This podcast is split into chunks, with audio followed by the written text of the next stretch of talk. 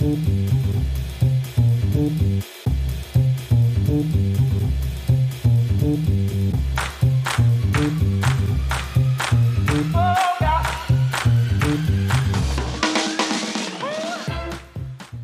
Felix. Olli, grüß dich. Schön, dich zu sehen.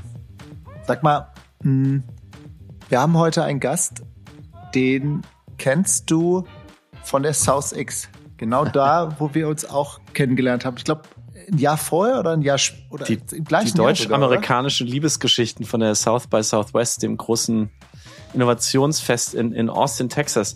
Tatsächlich, ja, da bin ich ihm zum ersten Mal begegnet, so ein netter, blonder Junge mit strahlenden blauen Augen, äh, der mir da gegenüber saß im Café und ich fand es wahnsinnig spannend. Er hat mir erzählt, wie er, ich war damals als Musikjournalist noch hauptsächlich unterwegs für Arte und er hat mir erzählt, wie er ähm, gerade in Los Angeles für eine deutsche Firma Musik, das Musikbusiness aufbaut und äh, quasi Elek Musikelektronik, also Musiksounds und Musikmaschinen verkauft. Und irgendwie habe ich ihn seitdem verfolgt und lustigerweise, wir kennen uns ja auch aus Austin, ne? Ich glaube, wir haben uns in Deutschland noch nie getroffen, wir beiden, oder? Nee, wir haben uns bisher immer nur in Amerika getroffen. Das ist echt verrückt. Aber ähm, ja, also äh, nächstes Jahr äh, treffen wir uns auch wieder auf der South X und äh, yes. hoffentlich dann auch mit, ähm, mit Konstantin. Genau. Könke, so heißt er. Äh, ich glaube, der DJ-Name ist ähm, Dotcon. Äh, nicht zu verwechseln mit Kim.com. Ähm, ja, Dot und con, äh, genau, Dot spannend. C-O-N. Hat er früher aufgelegt, ne? Irgendwie, du hast das recherchiert. Ja, ja. Ähm, äh, hauptsächlich elektronisch. Müssen wir ihn unbedingt fragen, weil er war, ganz, ganz früher war er so Die Hard Hip-Hop-Fan. Mm, und da hat er irgendwie seinen Musikgeschmack gewechselt, aber ähm, ich glaube, die, die. Wir werden rausfinden, wie. Ja, genau. Also ich freue mich äh, wahnsinnig. Ähm, scheint ein wahnsinnig entspannter Typ zu sein und ähm, macht coole Sachen. Jetzt ich freue mich auf das ja. Gespräch. Con oder Konstantin Könke ist euer, euer Gast heute und unser Gast heute bei Wunderbar Together. Er ist zurückgekehrt aus den USA, nach vielen Jahren USA nach Deutschland, ähm, um den Geschäftsführerposten bei eben jener Firma Native Instruments zu übernehmen. Was die genau machen, was er genau macht, wie es ihm ergeht als Deutsch-Amerikaner, als amerikanischer Deutscher, das gibt's heute alles bei Wunderbar Together. Und wie immer, wenn ihr auch so spannende Gast Gäste habt in der Hinterhand und sagt, die will ich mal bei Wunderbar Together hören, schreibt uns felix at wunderbartogetherpodcast.de. Wir freuen uns von euch zu hören. Jetzt aber rüber zu DotCon, aka Konstantin Könke. Viel Spaß.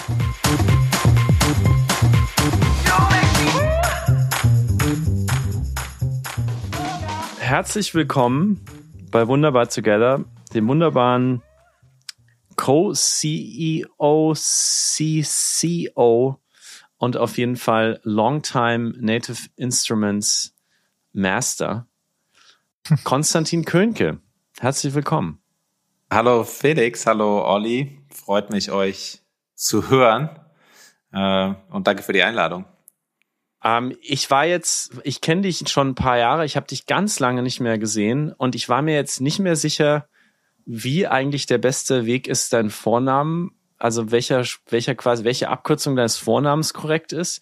Und ich war auch nicht sicher, welchen, welcher Jobtitel korrekt ist. Magst du mir da kurz auf die Sprünge helfen? Mache ich, mache ich gerne. Ähm, also ich heiße Konstantin, meinen Mittelnamen werde ich äh, mal noch für mich behalten. Mal sehen, wo das Gespräch hinführt. ähm, aber seit, seit einer Zeit in England nennen mich sehr viele Leute Con. Und gerade im internationalen Kontext ist Konstantin doch nicht so geläufig wie in Deutschland. Ich glaube, es war ein sehr populärer Name in den 80ern bei deutschen Eltern. Ah, ja aber äh, in Amerika nicht so sehr. Deswegen hat sich Con tatsächlich äh, sehr eingebürgert und so werde ich auch tatsächlich auf irgendwelchen internen Systemen äh, genannt. Von daher ist es fast mehr offizieller Name geworden. Genau, und, du, und äh, mein und du bist Titel in sozialen hat, ja. Medien auch äh, .con, was ich auch sehr cool finde. Also wer Konstantin folgen möchte oder Con folgen möchte, einfach at .con.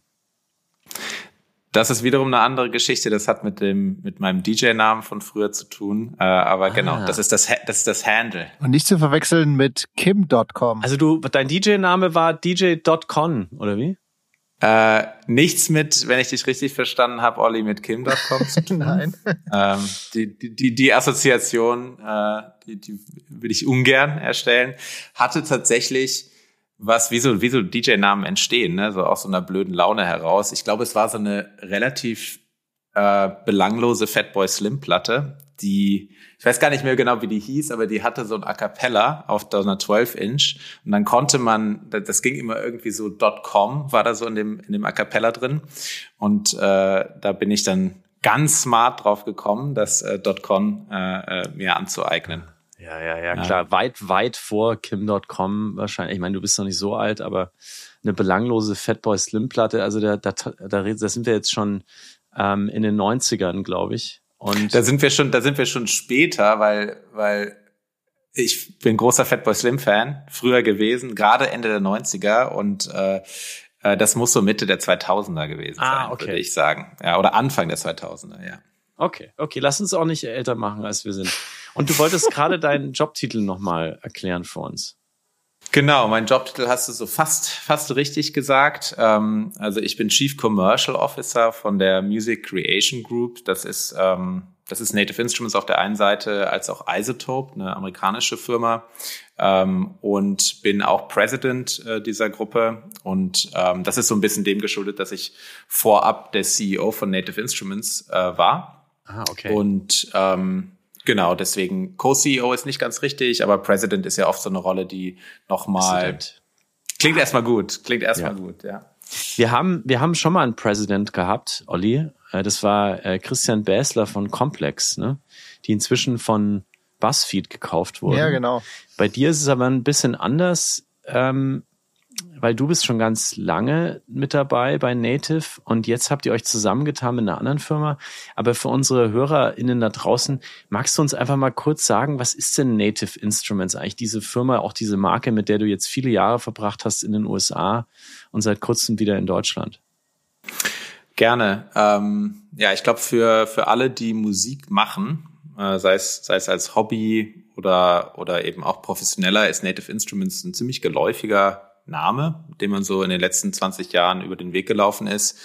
Native Instruments macht so im Kern ähm, Software für Musikproduzenten jeglicher Genres. Ähm, wir haben also einen ganzen Katalog, eine ganze Bandbreite an Instrumenten von der klassisch gesampelten, also aufgenommenen Stradivari bis zu äh, Synthesizern, die ganz verrückte neue Klänge äh, erzeugen können und haben über die Jahre dazu auch noch so ein äh, dazu integriertes Hardware-Portfolio hinzugefügt. Also Musik machen am Computer ist ja ein bisschen limitiert. Mit der, Ma mit der Maus Musik machen war auf jeden Fall nicht das, was sich Leute mal überlegt haben, als sie angefangen haben, zu Musik zu machen. Das ist ja immer eine sehr haptische Erfahrung, mhm. so dass wir ähm, auch schon vor jetzt ja, mehr als zehn Jahren äh, Hardware-Controller zur Software gebaut haben. Da gibt's dann äh, ganz klassischen Keyboard, ähm, was dann ganz eng integriert ist mit der Software, aber auch ein paar andere Geräte, äh, die es erlauben, äh, äh, Musik zu machen äh, mit, mit den Sounds, die wir, die wir anbieten. Und ah, das heißt aber, euer Kernprodukt sind wirklich die, die, die, die, die Klänge, die aus, eigentlich aus Instrumenten kommen, so, so gut zu synthetisieren, dass du mit denen elektronisch umgehen kannst, aber gar nicht eigentlich äh, der der Hörer am Ende gar nicht hört, dass das synthetisch ist. Also da kann da ist eine Stradivari und du kannst eigentlich gar nicht mehr sagen, ob die in dem Stück jetzt über Native Instruments kam oder über David Garrett. ja, äh, das ist, äh, glaube ich, immer ein bisschen im Auge des, des Hö oder im, im, im Ohr des Hörers. Weiß nicht, wie man die Metapher am besten übersetzt. Ja. Ähm, aber es ist schon so, dass, ähm, und man muss differenzieren, dass, dass so eine, so eine Stradivari, das ist tatsächlich ein Instrument, was wir vor drei Jahren äh, rausgebracht haben, ist so eine, eine Linie unserer Produkte sind wirklich Instrumente aller Art, die sehr, sehr aufwendig aufgenommen werden mit ganz vielen Mikrofonen, in ganz besonderen Settings, ähm, in, in ganz unterschiedlichen ähm, äh, Lautstärken auch, so dass du es nachspielen kannst. Ähm, so und es so klingt, und das ist auf jeden Fall das Ziel, wie das echte Ding. Natürlich ein echter äh, Weltklasse-Geiger ähm, wird sicherlich nochmal eine andere Interpretation des Instruments an den Tag legen, aber es ist schon sehr, sehr authentisch und sehr, sehr nah dran an dem Instrument. Und gerade so in der Schnelligkeit der heutigen Musikindustrie, wo es ja auch viel darum geht, sage ich mal, schnell äh, ähm, Dinge zu veröffentlichen, ähm, ist es natürlich sehr hilfreich und es ist natürlich viel günstiger, als jetzt einen Weltklasse-Geiger sich nach Hause einzuladen. Äh, vielleicht ein, so einfach äh, das auch Computer schön. zu machen. Auch schön. Ist auch, schön. Ich muss mal kurz dazwischen ja, haken, weil ich bin jetzt nicht ganz so musikalisch wie Felix und bei weitem nicht so musikalisch äh, wie du, Konstantin wir reden Stradivari, wir reden davon, das ist wirklich eine, eine Geige oder ist das, ist das die, das, die Softwareversion einer Geige? Was ist Stradivari? Also, gut, gute Frage. Stradivari ist die Softwareversion einer Geige. Du kannst es dir so vorstellen, ist echt eine, auch eine interessante Geschichte. Okay. Die, die Stradivari, es gibt in, in Cremona, heißt der Ort, glaube ich, in Italien. Da äh, kommt so die Stradivari Geigenbaukunst äh, her. Äh, und dort haben wir mit dem Stradivari Museum, heißt es, glaube ich, zusammengearbeitet. Mhm. Ähm, und die haben tatsächlich die ganze Stadt äh, Cremona abgesperrt an dem Tag dieser Aufzeichnung, um dafür zu sorgen, dass wirklich kein anderer Sound in dieser What? Stadt existiert. Ähm, also ja, das war schon, das war schon ein echt, echt krasses Unterfangen und zeigt so ein bisschen, den Status, den Native Instrument sich mhm. entwickelt hat. Weil natürlich kannst du auch sagen, okay, warum sollte ich mein Instrument, was ich habe, jetzt irgendwie auf den Computer bringen? Das ist ja viel besser, wenn es gespielt wird. Aber ich glaube, so durch die durch die Authentizität und die die Sorgfältigkeit, in der wir die Sachen auch, sage ich mal, reproduzieren, ähm, sind da Leute sehr offen dafür, das zu machen. Olli, das ist doch dein Wunschtraum, oder? Dass ich New York absperre, wenn wir diesen Podcast aufnehmen, weil Olli ist immer am Rande des Nervenzusammenbruchs, weil bei mir Hubschrauber, Krankenwägen, äh, Feuerwehren, Schulkinder, alles hier quasi durchs, durchs Mikrofon laufen. Also Olli, ich finde, wir sollten uns da ein Beispiel nehmen. Ja, In Zukunft ja, ja. Köln und New York weiträumig abgesperrt, wenn wir wunderbar together aufzeichnen. Ich habe manchmal den Eindruck, dass du direkt, also dass, dass irgendwie die Polizeiautos bei dir durchs Wohnzimmer fahren. Das ja, ist auch so. Ja, hat mit meiner Vergangenheit zu tun. Aber die müssen wir jetzt nicht. Wo bist du denn in New York eigentlich, Felix? Du bist ja immer so viel rumgereist. Auf der, inzwischen auf der West 78th Street. Das ist also Upper West Side, ähm, heißt Upper, weil es tatsächlich ein bisschen höher ist als, als Midtown und Downtown und ähm, ist quasi westlich vom, vom Central Park gelegen. Ist so, eigentlich so ein kleines Dorf. Mhm. Es sind nur ein paar Blöcke zwischen ähm, Hudson River und, und Central Park und ist eine sehr, ja, eine, eine Gegend, in der die meisten Menschen ähm, älter sind, ähm, mehr Geld haben als wir, mehr Hunde, mehr Kinder, ähm, mehr Real Estate, aber in der wir uns ähm, ja also hier unser Zuhause gefunden haben, mehr zufällig und uns uns sehr zu Hause fühlen. Aber es gibt hier eben sehr viele Avenues, große, und die werden halt nun mal genutzt von allem, was hier so rumflattert, schraubt und fährt. Und äh, das treibt Olli regelmäßig in den Wahnsinn. Aber zurück nach Cremona. Ich stelle mir nämlich gerade vor, ihr seid jetzt im Studio, habt 58 Mikrofone aufgebaut, um diesen armen Geiger, der weiß, jetzt oder nie muss er diese Stradivari anspielen. Und da sind ja auch noch andere Leute im Studio, wahrscheinlich auch du. Jetzt, also ihr müsst ja atmen und vielleicht auch mal irgendwie kratzen am Ohr oder so. Also wie habt ihr das denn geschafft, ich komplett ruhig zu sein? Ich kann es dir jetzt in der Situation nicht sagen, weil ich tatsächlich nicht dabei war. Aber in so anderen Sessions, wenn du im Studio bist, wie ihr das ja vielleicht auch kennt, äh, äh, da hast du ja eine, einen, einen Live-Room, also einen Raum, in dem du aufnimmst. Ähm, und dann hast du einen Control-Room, das heißt der Raum, in dem du sitzt und die Aufzeichnung überwachst und steuerst. Und dieser Live-Room ähm, ist meistens so isoliert, dass äh, ähm, du wirklich dann nur das Instrument dort hast und das wirklich aufzeichnest. Und du hast natürlich auch, und da bin ich jetzt kein Experte drin, ähm, aber du hast natürlich auch Mikrofontechnik mittlerweile, die einfach ja, okay. sehr, sehr sehr, sehr stark und gezielt ist. Ähm, aber ja, ich glaube, bei so einem Instrument war das sicherlich so, dass man da sehr still sein musste. Und ähm, ich weiß nicht, ob jemand schief, schief angeguckt wurde, wenn er sich geräuspert hat, aber ich war nicht dabei. Mhm.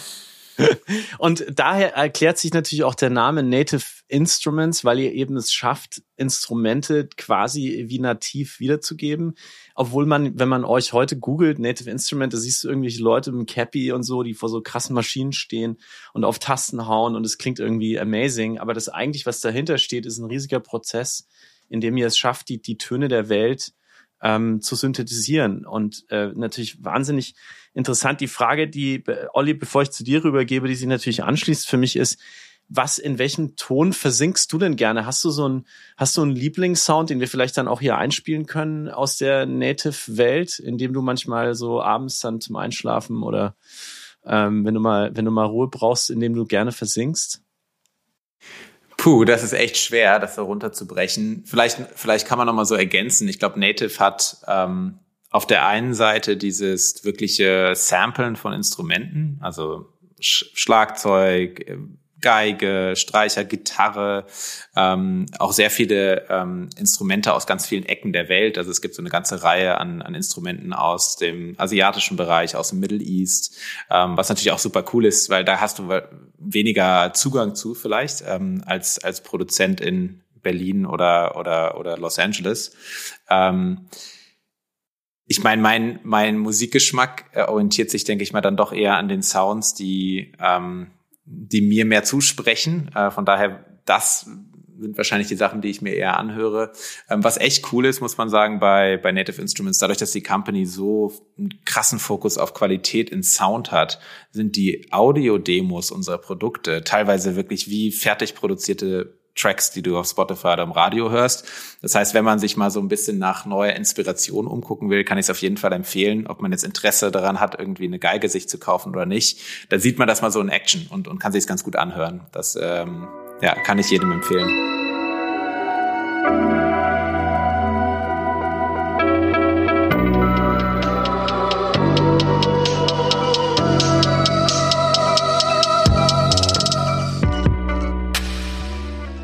Also eine Demo-Session, wo ihr irgendwo auf der Welt ähm, einfach das mal, das mal vorstellt, was ihr so macht, meinst du?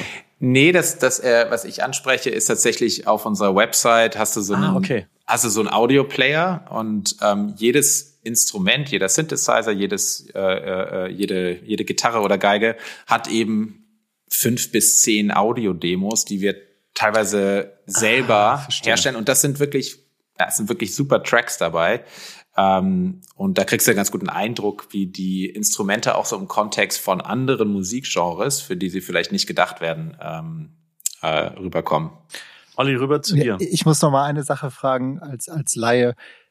Ähm, wenn du ein Musikstück hörst, zum Beispiel mit einer Geige aufgenommen, hörst du persönlich sofort raus, ob das ähm, eine Softwareversion dieser Geige gewesen ist oder eine echte Geige gewesen ist? Oder, oder ist, ist das inzwischen eigentlich gar nicht mehr möglich?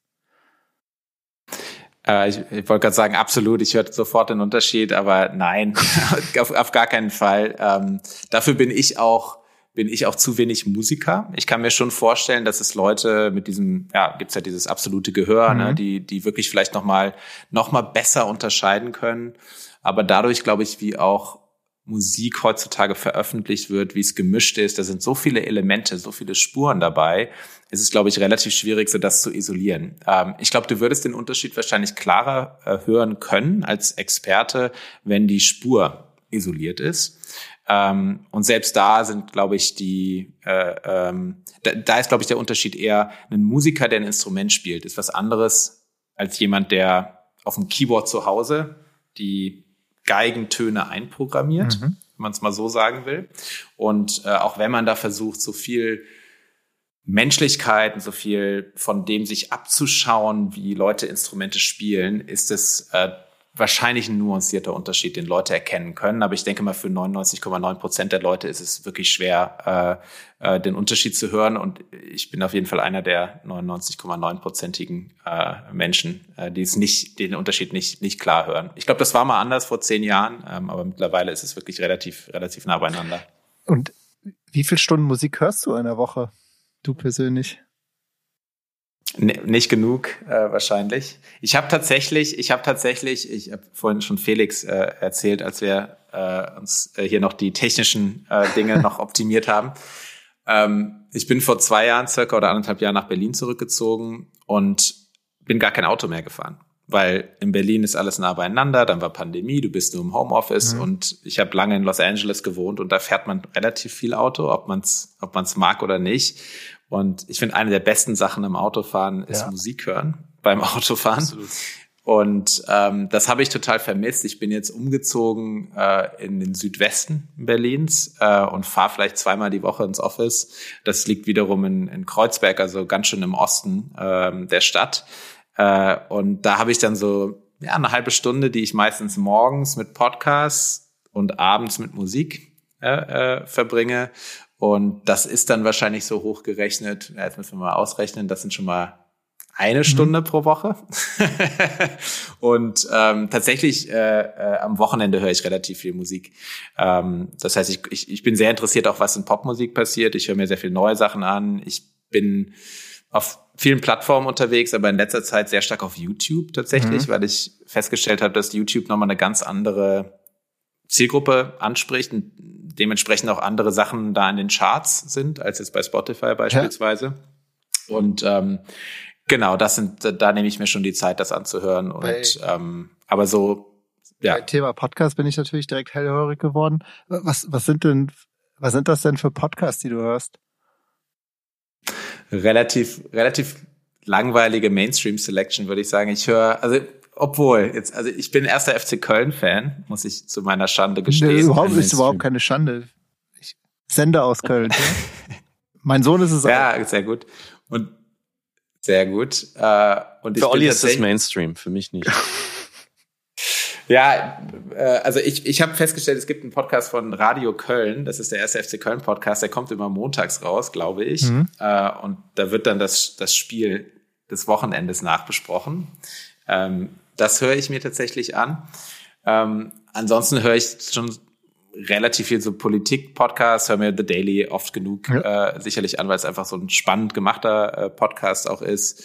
Ähm, ich habe lange, lange Zeit den Podcast von der New York Times auch gehört, ähm, wo es sehr viel um Musik geht, um, um Backgrounds und auch, auch Produktion von Musik. Super, super Podcast, ähm, ja.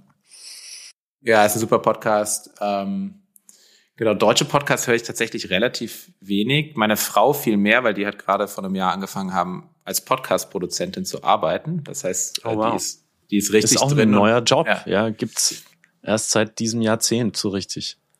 Oder? Na? Ja. Ja. Ähm, nee, es ist total spannend und da höre ich dann so ein bisschen durch sie in, in ein paar mehr Podcasts wie ähm, Apokalypse und Filterkaffee, äh, ab und an so ein paar der Deutschen, die wirklich ähm, so ein bisschen diese Kombination aus, aus mhm. Newswert und auch Unterhaltung äh, bieten. Apokalypse und Filterkaffee, oh, den kenne ich noch gar nicht, aber klingt irgendwie sehr nach unserer Zeit. Ist der nicht mit Mickey Beisenherz? Das ist ein Fußball-Podcast auch, oder? So ein bisschen. Ah, okay. Äh, genau, der ist eher so ein, so ein News-Podcast, so. ein Daily-Podcast. Ähm, der macht aber, glaube ich, auch einen Fußball-Podcast. Stimmt. Da hast du recht, ja. Fußball, MML ja. oder so, genau. Ja, ich habe die beiden verwechselt. Aber genau. Ja, spannend. Ja. Ähm, ich, ich, ich meine gesehen zu haben, gel gelesen zu haben, du warst ähm, ganz starker Hip-Hop-Fan, ähm, aber zu, zuletzt auch viel ähm, im Elektrobereich, äh, im DJ-Bereich in Berlin. Ähm, woher kam dieser dieser Umschwung, also aus dem Hip-Hop in äh, in das Elektrische? Ja, ich, ich halte es da so mit Moody Man. Ich weiß nicht, ob ihr den Künstler kennt, der äh, amerikanische Hausproduzent und DJ. Der hat den den bekannten Satz, der sicherlich auch schon der ein oder andere davor gesagt hat, there's, there's that good shit and there's that other shit. Ähm, und so ist, so ist auch so ziemlich meine Herangehensweise an Musik. Ähm, ich glaube, in jungen Jahren war man ja wahrscheinlich noch ein bisschen, ähm, bisschen klarer auf ein Genre. Das war bei mir auch so. Das war auf jeden Fall für mich Hip-Hop. Aber es hat sich dann relativ schnell entwickelt äh, bei mir ähm, ins Elektronische über so Breakbeats, daher vielleicht auch Fatboy Slim, der hat ja viel, viel Breakbeats mhm. gemacht. Äh, Drum and Bass, oh. äh, ganz, ganz lange, ganz viel gehört und auch aufgelegt. Und irgendwann hat sich das so in Richtung Hausmusik äh, äh, bei mir entwickelt, weil es ähm, auch die beste Musik ist, um sie aufzulegen als DJ. Mhm. Ähm, äh, und äh, genau das. Ist das so? Ja, ja, ich finde find Hip-Hop auflegen hat ja oft was mit viel technischen Fertigkeiten auch zu tun. Ähm, also es ist ja oft so eine, so eine wirkliche Kunst, das, das gut zu machen, aber oft eben auch in den, oft wo Hip-Hop aufgelegt wird, ist der Kontext vielleicht nicht der, in dem ich mich bewegt habe zum Ausgehen, äh, zu der Zeit, wo ich noch aktiv aufgelegt habe. Das war vor allen Dingen in Berlin, Mitte der 2000er. Ähm, und äh, das sind dann eher, eher Clubs, wo es vielleicht nicht um die Musik geht, sondern auch um andere Dinge. Äh, und bei, bei Hausmusik hast du dann wirklich ähm, Leute, die wirklich da sind wegen der Musik. Es ist eine gute Musik, mit der man gut tanzen kann. Ähm, und sie ist auch sehr ähm, vielfältig, weil du so viele unterschiedliche Einflüsse hast in, in Haus aus verschiedensten Bereichen. Ähm, Genau. Und, und, und, du musst wahrscheinlich als DJ nicht so schnell sein, oder? Bei Hip-Hop musst du ja auch sehr viel schnell an den Reglern machen und du musst vielleicht auch sogar die Platte in physisch bewegen. Bei House kannst du es mehr so ineinander wabern lassen oder stelle ich mir das jetzt als Nicht-DJ nee, nee, das einfach ist, vor? Nee, nee, das ist, glaube ich, glaube ich, äh, äh, genau. Bei, bei, bei Hip-Hop geht es auf jeden Fall von einem Song zum, zum nächsten und einem Hit zum nächsten, relativ mhm. schnell bei Hausmusik geht's eher auch um, ist eher, ist, ist eher ein Marathon als ein Sprint, äh, wo es eben okay. um, um langsam eine Stimmung aufzubauen, die Leute wirklich in den richtigen Groove zu bekommen und über einen längeren Zeitraum ähm, ja wirklich, wirklich einen Bogen zu spannen. Und wenn man sich, wie jetzt ich zum Beispiel, zur Musik nicht so gut bewegen kann, ist es auch dankbarer, oder? Weil du bei Hausmusik eigentlich mehr auf der Stelle so ein bisschen Genau, es ist nicht so, also du kannst auf dem Boden rotieren, auf dem Kopf. keine Windmills, die du machen musst, äh, Felix. Ja. Und du bist, ähm, ich habe dich kennengelernt in äh, in Texas vor vielen Jahren beim South by Southwest Festival. Da saßen wir zusammen im Café und ähm, ich war irgendwie sofort fasziniert von dieser Welt, die du da um dich hattest. Äh, du bist nämlich mit Native Instruments erstmal als DJ sozusagen, als Power-User hast du dich ein bisschen mit denen verheiratet, damals noch in Berlin, aber dann bist du nach LA und du hast dort diese, diese Firma ähm, aufgebaut ähm, als, als Marketing, als PR-Chef, ähm, hast wahnsinnig viel dort, dort getan. Ich habe dich da immer sehr dafür bewundert, wie gut du mit der Musikindustrie, mit dieser sehr komplizierten Industrie umgehen konntest. Da sprechen wir auch gleich drüber noch. Aber sag uns erstmal, wie hast du das geschafft? Also DJ.con kommt irgendwie zu Native. Wie hast du das geschafft, in die USA zu kommen und dann nach LA, wirklich in die Mitte des, des Musikbusiness ja oder des Showbiz? Ja, ähm, war auf jeden Fall eine extrem spannende Zeit, genau, vielleicht ein bisschen, bisschen zurückzuspulen. Ähm, ich war schon immer sehr stark so am Ausland interessiert. Ich habe ähm, sieben Jahre meiner sehr prägenden Teenagerzeit in London verbracht. Ähm, bin, bin in so einem kleinen Kaff in Deutschland aufgewachsen. Wo genau? Har im Harz ähm, mhm. in Bad Sachsa. Äh, äh, bin in Köln geboren, in Bad Sachsa aufgewachsen als Kind. Ähm, kann man sich so vorstellen, sehr viel Wald und ähm, irgendwie Fußball spielen und ähm, sehr behütete äh, Kindheit. Und bin dann tatsächlich mit meinen Eltern und einer meiner Schwestern nach London gezogen ähm, und war da Alter 13 bis 21 circa.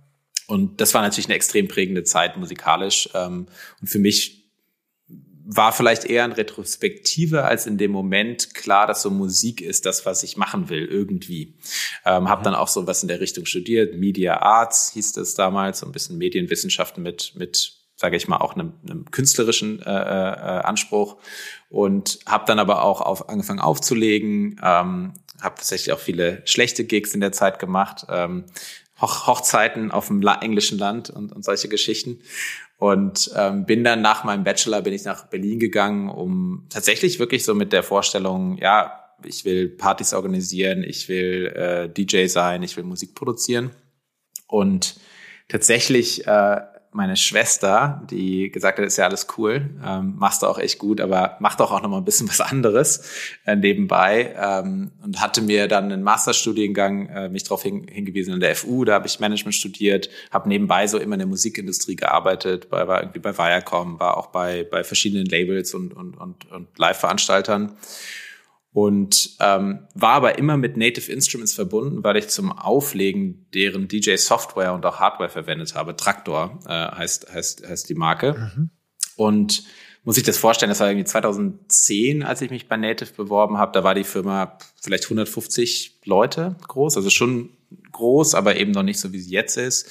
Und ähm, äh, man konnte eben als jemand, der sehr viel Motivation und Drive hatte, aber das Produkt auch wirklich abgefeiert hat und genutzt hat, einfach relativ relativ schnell auf gleichgesinnte Leute treffen. Und ähm, der Weg nach LA äh, kam so nach ungefähr drei Jahren äh, äh, bei Native. Und tatsächlich ist es nicht ganz so, dass ich das äh, aufgebaut äh, habe in den USA. Äh, muss, ich, muss ich dir leicht widersprechen, Felix. Äh, ich glaube, ich habe einen Beitrag dazu geleistet, aber die tatsächlich hatte Native seit 2005 oder so schon ein Office in Los Angeles, relativ kleines Office, so Sales vor allen Dingen und ein bisschen Customer Service. Und ich bin dann rübergegangen, tatsächlich, um das Marketing neu zu denken, neu aufzubauen. Ähm, wir haben sehr viel dann gemacht in dem äh, in den USA, was was super spannend war für mich, ähm, auch auch tatsächlich dann wieder als Hip Hop Fan äh, mit mit vielen Leuten zu tun zu haben.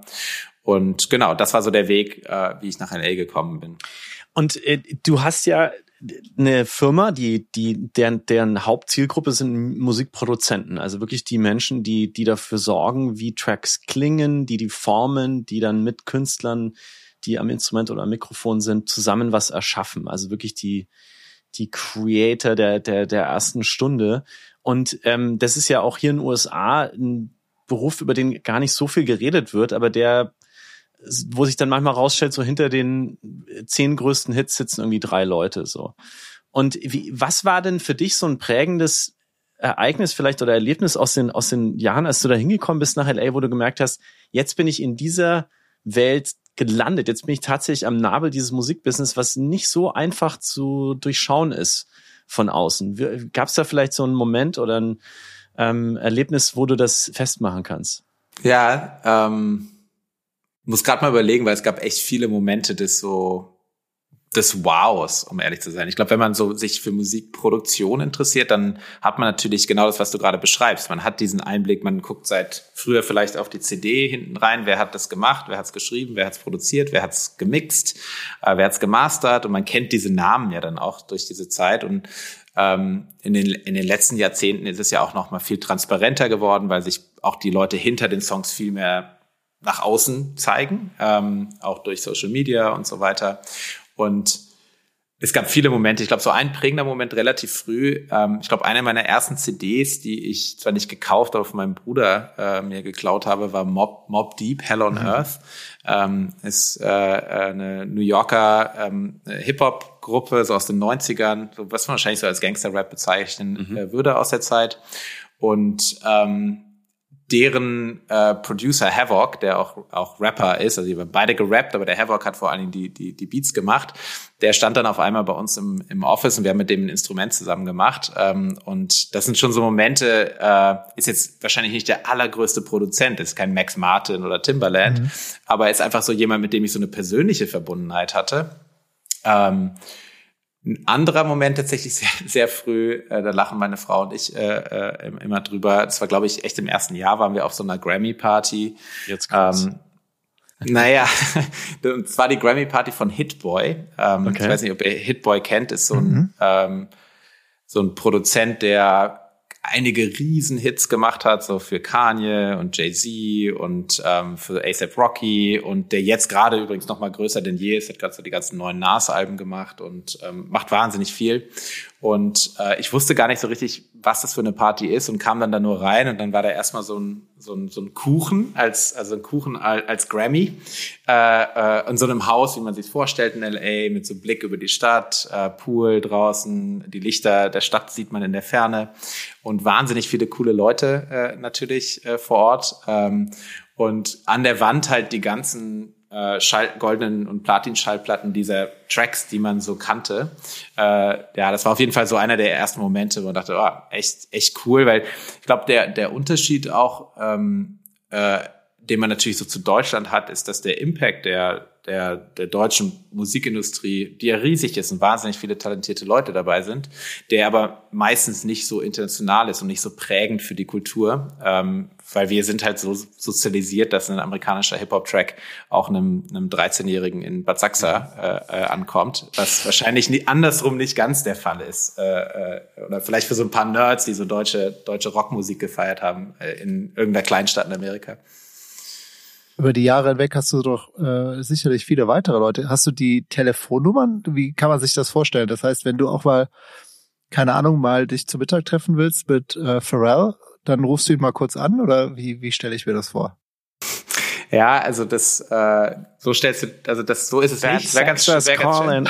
Ja, exactly. Es ist, ist schon so, dass du, also dass man viel mit Leuten zu tun hat in der, in der Industrie und viel mit Leuten auch natürlich irgendwie textet und auch viel mit Producern äh, äh, spricht und sich austauscht. Producer sind ja auch immer auf der Suche nach dem neuesten heißen Scheiß, was Sound anbelangt. Mhm. Ähm, denen ist ja auch ständig langweilig. Die wollen sich ja auch differenzieren, gucken, wie kann ich noch geiler klingen, wie kann ich was Neues machen. Das heißt, da gibt's schon immer so diesen, ähm, diesen, diese starke Abhängigkeit könnte man jetzt irgendwie negativ formulieren, aber auch einfach dieses, dieses Interesse aneinander. Mhm. Hey, was passiert Neues in der Technologie? Was kann ich nutzen? Das heißt, ich habe das schon mit einigen, einigen Artists und Producern. Dadurch, dass mein Dayjob aber ja auch, ähm, sage ich mal, relativ intensiv eher in Sachen Management und äh, anderen Dingen äh, unterwegs ist, habe ich gar nicht mehr so die Zeit dafür, das zu machen. Wir haben auch ein Team dafür, das sich dann, dann mehr darum kümmert. Aber äh, eine Geschichte habe ich gehört von euch, nämlich Timberland ist mit dem Bentley bei euch in Berlin äh, im Hinterhof äh, reingefahren, oder? Das stimmt schon. Genau, das ist so ein bisschen das eigentlich so das, das beste Beispiel für das, was ich gerade beschrieben habe, nämlich Top-Producer auf der, ich würde mal sagen, so auf der Höhe seiner Karriere, so, also so 2007 Timberland, so Justin Timberlake Album, Crimey River, ähm, dieser extrem neue Sound, er macht, hat er alles gemacht irgendwie äh, an, an Platten zu der Zeit ist einfach auf der Suche, wo kann ich einen geilen neuen Sound herbekommen und fährt mit seinem Bentley in so eine Berliner Hinterhoffirma mit äh, damals wahrscheinlich 50 Leuten oder so. Ist nicht meine Story, ich war nicht dabei, aber mein sehr enger Kollege äh, bei Native, Robert, mit dem ich mit dem ich Native auch zusammen gemacht habe, ähm, der war tatsächlich dabei. Der der war so der Nerd, der dann so, okay, hier ist unser neuer kleiner Synthesizer und hör dir das doch mal an. Ähm, der erzählt die Geschichte dann noch weiter. Der ist dann nämlich mit Timberland nach ähm, London geflogen, weil die gerade da, ich glaube, irgendwie ein Duran Duran Album aufgenommen haben oder irgendwie sowas. Ähm, und der saß dann mit äh, JT, also Justin Timberlake und Timberland auf der Couch und hat erstmal stundenlang Need for Speed äh, gespielt auf der Xbox und dann immer so zwischenzeitlich so den, den neuen Synthesizer äh, vorgestellt.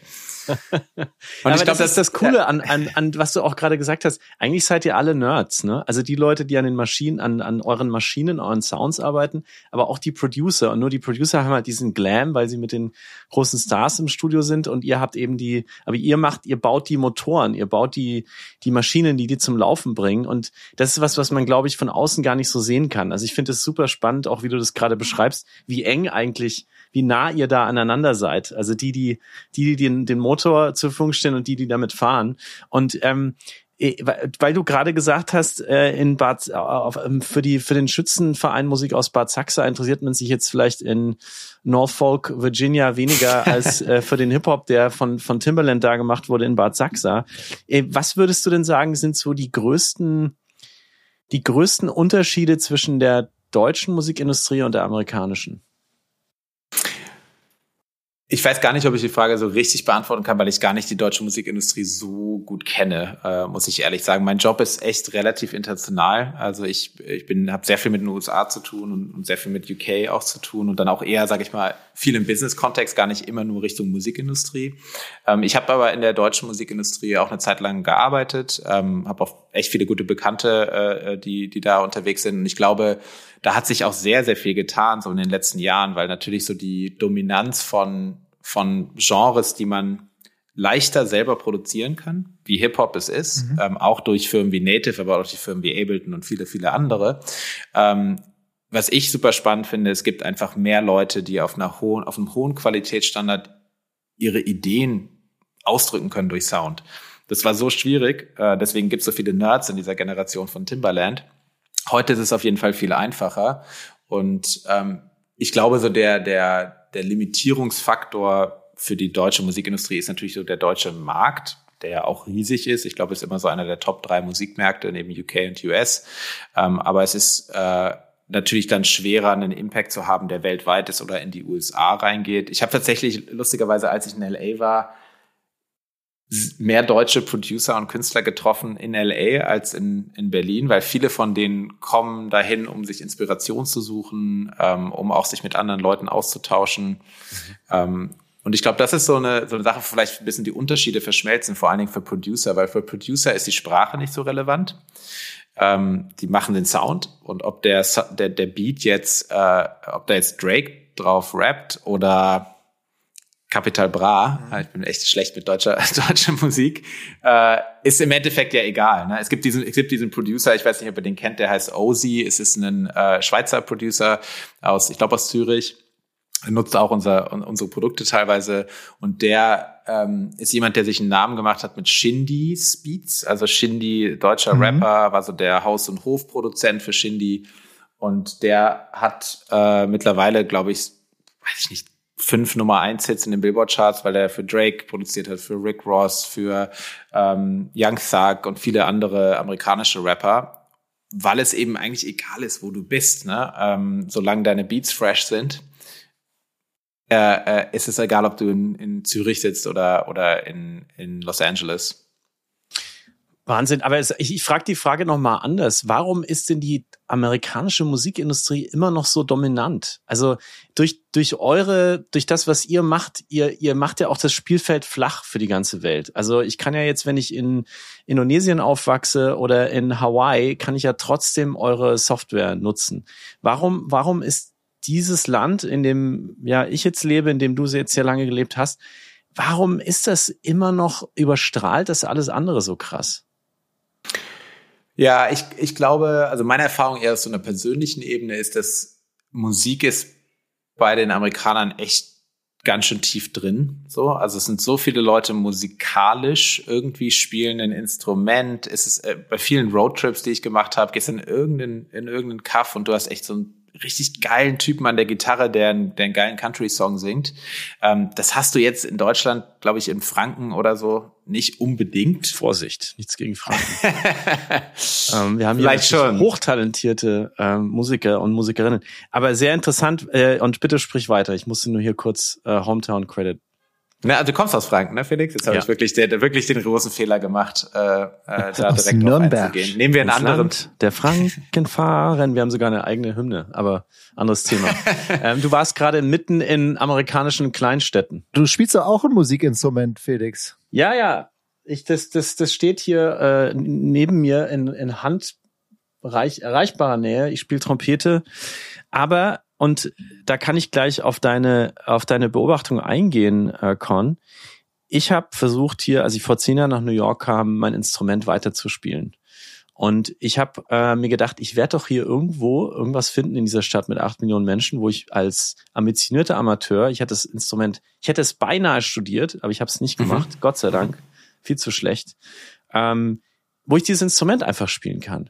Und ich habe es bis heute nicht geschafft, weil es hier entweder ähm, ganz, ganz, ganz Amateurlevel gibt. Aber das sind dann Leute, die sich wirklich viel Zeit nehmen, weil sie gerade eine Band bauen, weil sie gerade da was am Anstehen ist. Das heißt, von Berufstätigen wie mich nicht möglich. Oder dann gibt es eine ganz große Lücke und dann hast du komplett Top-Level, tausendmal besser als ich. Und mir ist das leider ein bisschen ähm, in die Fresse gehauen worden auch. Ich habe hier so ein bisschen rumgefragt, wo könnte ich mal mitspielen? Dann haben mich Leute in Jazzclubs geschickt zu so Free Jams und ich saß da und war so, dass Leute mir ernsthaft empfohlen haben, dass ich da auf die Bühne gehen könnte, wo Leute sich gegenseitig von der Bühne runterspielen. Da steht wirklich jemand im Jazzclub, spielt jemand anders aus dem Publikum, steht auf, hat auch ein Instrument, spielt gegen den an, bis der andere von der Bühne verschwindet. Das ist also eine ganz andere Art von Level, die ich auch so gar nicht gewohnt war. Ich habe halt Big Band gespielt und so weiter. Mhm. Und deswegen ähm, zu deiner, zurück zu deiner Beobachtung, ähm, was mir hier immer aufgefallen ist, in New York, aber das gilt für vieles andere hier auch, Niveau entweder extrem hoch oder total Beginner, aber es gibt eigentlich nichts so für den Freizeitmusiker. Ähm, aber zurück zu, zurück zu deiner äh, Beobachtung, warum du glaubst, dass dieses Land so viel Macht über die Musik hat weltweit. Ja, ich glaube, dass es tatsächlich so gibt einfach echt wahnsinnig viel Talent. Ähm, äh, ist auch ist auch echt krass, wenn du auch so ein so ein LA in Studios bist, wie die Leute ihre Instrumente beherrschen. Ähm, es ist, glaube ich, das eine. Ich glaube, das andere ist so ein bisschen die amerikanische Mentalität des ähm, des Performance. Also Leute stehen ja auch, keine Ahnung, in, in einer Bar auf und stellen sich auf die Bühne und machen Stand-up-Comedy einfach so. Gab doch letztens diese Story, ich habe mir das Video gar nicht angeguckt, mit dieser Frau, die im Kino, weil der Film ausgefallen ist, in LA sich irgendwie einfach auf die Bühne gestellt hat und so Stand-up-Comedy gemacht hat. Das, das, das ist okay. so, das ist so im Amerikanischen ja auch drin mhm. irgendwie, ne? Diese, diese Selbstdarstellung und dieses einfach sich, ähm, ja, sich einfach trauen, das zu machen, dieses Self-Confidence zu haben. die ich auch immer beeindruckend finde. Ähm, das sind, glaube ich, so zwei Aspekte. Ich glaube, das, das andere ist, ist auch eine wahnsinnige Maschinerie. So, ne, da, dahinter, hinter der Musikindustrie, ähm, hinter, sage ich mal, der Entertainment-Industrie im Allgemeinen ist einfach so eine, ist einfach so eine Vorherrschaft, zumindest in der westlichen Welt, würde ich sagen, die Amerika da, da als Rolle spielt.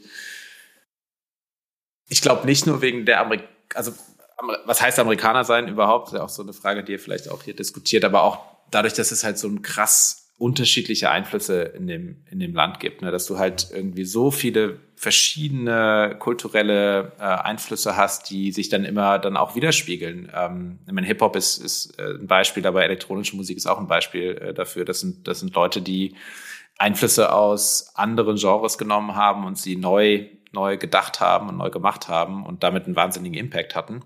Also das sind so, so vielleicht so ein paar Aspekte, äh, die mir so einfallen. Und ich glaube, das andere vielleicht, jetzt wo ich hier so ein bisschen im Laberflash bin, ist so, ist so diese, ist so ein bisschen der Struggle ist halt einfach ein bisschen realer in Amerika. Also das ist ein echter Unterschied, den ich jetzt auch gemerkt habe, nach Deutschland zurückzukommen. Es gibt einfach so einen ganz anderen, ich muss jetzt damit erfolgreich sein. Mhm. Das ist jetzt das, was ich mache. Ich, ich, ich, ich, ich habe total die Passion dafür. Ich bin confident, dass ich das kann. Aber das ist auch das, was ich mache und ich werde damit erfolgreich sein. Dieses an sich Glauben aus so einem Struggle heraus, äh, das führt, glaube ich, auch dazu, dass du mehr Leute hast, die Geschichten zu erzählen haben und, und wirklich ganz ähm, authentisch dann mit ihrer Story so, so auftreten. Also die, die Tatsache, dass das Land eigentlich brutaler ist zu seinen Menschen, weil es eben nicht wie in Deutschland die Möglichkeit gibt, als Künstler jetzt auf Staatskosten oder so komfortabel auch zum Teil zu leben, sondern du bist halt entweder Hop oder Top, führt auch dazu, sagst du, dass es dann bei den Leuten, die es schaffen, doch auch mehr Substanz gibt oder mehr mehr Passion, mehr mehr mehr bessere Geschichten ähm, und die vielen klar, die dabei runterfallen, die sieht man natürlich nicht, aber diese diese diese Gnadenlosigkeit dann auf die Masse bezogen doch auch einen anderen anderen Outcome hat. Ja, eigentlich eine verrückte, eigentlich eine verrückte Begleiterscheinung des, des Systems hier, aber total spannend, was du da, was du da erzählst. Und, und, und ich glaube, man kann ja auch nicht mehr so, so, ich tue mir immer sehr schwer mit Verallgemeinerungen. Ich bin so relativ besonders was, was Nationen oder Kulturen anbelangt und Systeme. Ähm, ich glaube, auch in Deutschland gibt es auch Leute, die strugglen und Stories zu erzählen haben. Ähm, und das muss ja auch nicht immer der einzige Weg sein. Sag ich, sag ich mal, du musst ja nicht immer nur einen Struggle haben, um irgendwie was, was zu sagen zu haben. Aber ich glaube, was du sagst, sicherlich in der, in der Geschichte und der, der Dominanz der Musik in den USA und der Musikindustrie sicherlich spielt es, spielt es eine Rolle wir bleiben noch mal in den USA ähm, mit dir. Ich wollte nur noch äh, äh, zu Olli das, ja, an Olli das Mikro noch mal rübergeben. Genau. Mich interessiert noch ein, ein Punkt. Ähm, und zwar finde ich die Frage auch spannend, wieso, oder vielleicht tue ich auch Leuten Unrecht damit, aber wenn man darüber nachdenkt, Deutsche, die in den USA bekannt sind, äh, da fallen wir aus dem Stegreif, also deutsche Musiker, die in den USA bekannt sind, oder vielleicht da ein substanzielles Publikum bekommen, fallen mir aus dem Stand heraus vielleicht vier, fünf Leute ein. Das ist zum einen ist das SED, also ähm, Z-E-D-D, ich weiß gar nicht, ob ich es richtig ausspreche, Milky Chance, mhm. glaube ich. Äh, gibt auch einen Kölner DJ, den kennst du sicherlich auch, Roosevelt, der auch bekannt ist, mhm. und ähm, die ähm, äh, Rammstein. Ja, aber ansonsten mhm. äh, Gibt es da noch weitere? Es gibt sicherlich weitere. Ähm, ich glaube, Hans Zimmer hast jo. du vergessen oh, auf ja. deiner Liste. Ist, glaube glaub ich, so der, der bekannteste Deutsche. Auch ein Kunde von euch, ne? Auch ein Kunde von uns, genau. Z tatsächlich auch ein Kunde von uns. Und mit Z habe ich viel Zeit verbracht in meinen ersten Jahren in LA, weil der auch so Traktor-User war und auch viele unserer Sounds benutzt hat. Und was ich interessant finde an den Deutschen in LA, die, die sind gar nicht so connected mit den anderen Deutschen in LA. Mhm. Die suchen sich wirklich, also so ein Set, der, der ähm, will ihm gar nicht Unrecht tun, der hat auch viele deutsche Freunde und Familie dort, aber der connected eher mit der wirklich amerikanischen Industrie. Und Hans Zimmer hat das auch immer so gemacht. Und ähm, die wollen sich viel mehr einbetten in das, was da ist, als sich über ihre Germanness, sage ich mal so, absondern, wenn, man, mhm. wenn man das so sagen kann. Ähm, aber es sind wenige, wie du sagst. Ich glaube, es ist so, auf dem Level darunter, wo es viel in der Musikindustrie ja auch ähm, wahnsinnig viel vernetzt ist über Ländergrenzen hinaus, wie Musik heutzutage produziert wird. man muss sich das mal so vorstellen, dass es gibt eine super, super Folge äh, von, von Arte, äh, das, das Tracks-Format. Äh, mhm. ähm, das, das kennt ihr sicher. Die hatten letztens ein Special über, über Hip-Hop-Produktion. die haben es wirklich sehr, sehr gut äh, meines Erachtens äh, be belichtet, wie es heutzutage funktioniert. Es ist ja so eine, ähm, sind ja viele Bausteine, die zusammenkommen, um einen Song zu produzieren heutzutage. Mhm. Dann gibt es teilweise jemanden, der macht die Melodie. Dann gibt es teilweise jemanden, der macht die die Drums. Vielleicht bei den Drums gibt es noch einen Spezialisten, der die Hi-Hats macht. Äh, dann gibt es den Rapper oder den Sänger oder den Artist. Dann gibt es vielleicht noch Musiker, die bestimmte Sachen machen. Und es ist so relativ, ähm, äh, relativ viele Lego-Bausteine, die dazu führen, dass der Song am Ende fertig ist. Und, und das führt dazu, dass du viele Leute hast, die vielleicht gar nicht in den USA leben, aber die ganz nah dran sind an diesen Produktionen, weil sie bestimmte Teilstücke dafür produzieren und darin eben einfach Experten sind oder, oder, oder Master ihrer, ihrer Craft. Und das hat sich auch verändert, weil ich glaube, früher war es schon so ein Producer, der hat schon alles gemacht. Und es gibt es auch weiterhin, was ne, irgendwie Leute, die alles machen, aber in der Schnelllebigkeit des Musikgeschäfts gibt es eben auch eine wirkliche Verteilung der Arbeit. So eine, eigentlich ist es so ein bisschen so eine Optimierung des Prozesses, könnte man so sagen, aus so einer betriebswirtschaftlichen Perspektive, ähm, weil jeder Experte bringt so sein Teilstück dazu. Und das führt dazu, dass viel mehr andere Leute außer Amerikanern dann auch mhm. dazu beitragen. Ist ja auch dann Remote Work, ne, in der Musikindustrie letztendlich. Du kannst sitzen, egal wo, du kannst ja was beisteuern. Was mir dazu einfällt, was ich dich fragen wollte, Pharrell Williams, ja auch bekannt geworden eigentlich als Producer, dann selbst Star geworden. Da gibt's so eine Legende, dass der diesen Song Happy, den wir alle schon tausendfach im Kaufhaus und sonst wo gehört haben, ähm, dass er den angeblich irgendwie in fünf Minuten auf seinem Phone quasi so hingepflastert hat und dann gesagt hat, guck mal, was denkt ihr? Ist das, glaubst du, das stimmt? Ist sowas realistisch? Geht das tatsächlich? Wird tatsächlich viel auf dem Phone produziert heute? Oder ist das eigentlich nur so eine, sagen wir mal, eine Story, die über die Zeit immer besser wurde und äh, nur zur Hälfte stimmt? Ich kann es schon glauben, weil Pharrell ist einfach ein genialer Mensch, so einfach so unglaublich musikalisch, dass der sich relativ schnell so eine, so eine eingängige Melodie ausdenkt. Ich glaube, die besten Ideen brauchen wahrscheinlich 10.000 Stunden davor, aber kommen wahrscheinlich in zwei, drei Minuten raus. Ähm, das, wenn du mit vielen Top-Producern sprichst, ist es auch immer das, was sie sagen. Also besten Ideen zehn Minuten und fertig. Äh, wir wir haben es schon. Ähm, was so dieses, diese Produktion anbelangt auf dem Telefon, ähm, gibt noch ein paar andere Beispiele. Gibt diesen Gitarristen aus LA, der ähm, auch Producer und mittlerweile Artist ist. Äh, Steve Lacey heißt er. Ähm, echt super, kann ich nur empfehlen. Der hat so für für Kendrick Lamar so äh, einige Tracks gemacht. Die hat er tatsächlich auf dem Telefon produziert auch. Also sein, seine Gitarre aufgenommen in sein iPhone, äh, ein paar Effekte drauf, noch irgendwie das ein bisschen arrangiert. Ähm, es hat sich noch nicht so durchgesetzt, weil es einfach nicht so eine gute Landschaft an Produkten gibt auf dem Telefon. Ich bin aber der festen Überzeugung, dass die Generation, die jetzt anfängt, Musik zu machen, die teilweise viel früher auch damit anfangen, mit zehn, mit elf, mit zwölf, dass die nicht auf einem Laptop in einer, in, einem, in einer Applikation, die auf deinem Desktop ist, Musik machen, sondern irgendwo in der Cloud, irgendwo mobil, irgendwo unterwegs. Ähm, und äh, das, das hat sich noch nicht in der Masse so verändert, aber es wird sich sicherlich viel mehr, viel mehr verändern. Ich, ich habe eine Frage, weil wir eben von deutschen Musikern, die äh, gesprochen haben, die in den USA bekannt sind.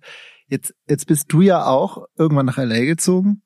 Ähm, warst auch, bist trotzdem, glaube ich, parallel noch zu deiner Tätigkeit, hast du noch weiter als DJ aufgelegt. Wie bist du denn als DJ in der LA Clubszene angekommen? Alles pre-Pandemic natürlich. Würde mich mal interessieren. Du hast dich natürlich mit dem Sponsorship Money von Native Instruments in Slots eingekauft auf großen Festivals, hast riesige Bühnen gespielt und keiner hat je gewusst, warum DotCon äh, äh so famous diesen Slot jetzt, bekommen hat. Jetzt kommt alles raus und jetzt keiner kam, keiner, keiner war da, weil keiner den Namen kannte. Ähm, ich habe tatsächlich relativ wenig das noch gemacht in LA, ähm, weil ich auch schon vorher in Berlin das ähm, irgendwann habe ich so eine Entscheidung für mich getroffen, dass, weil ich bin kein mhm.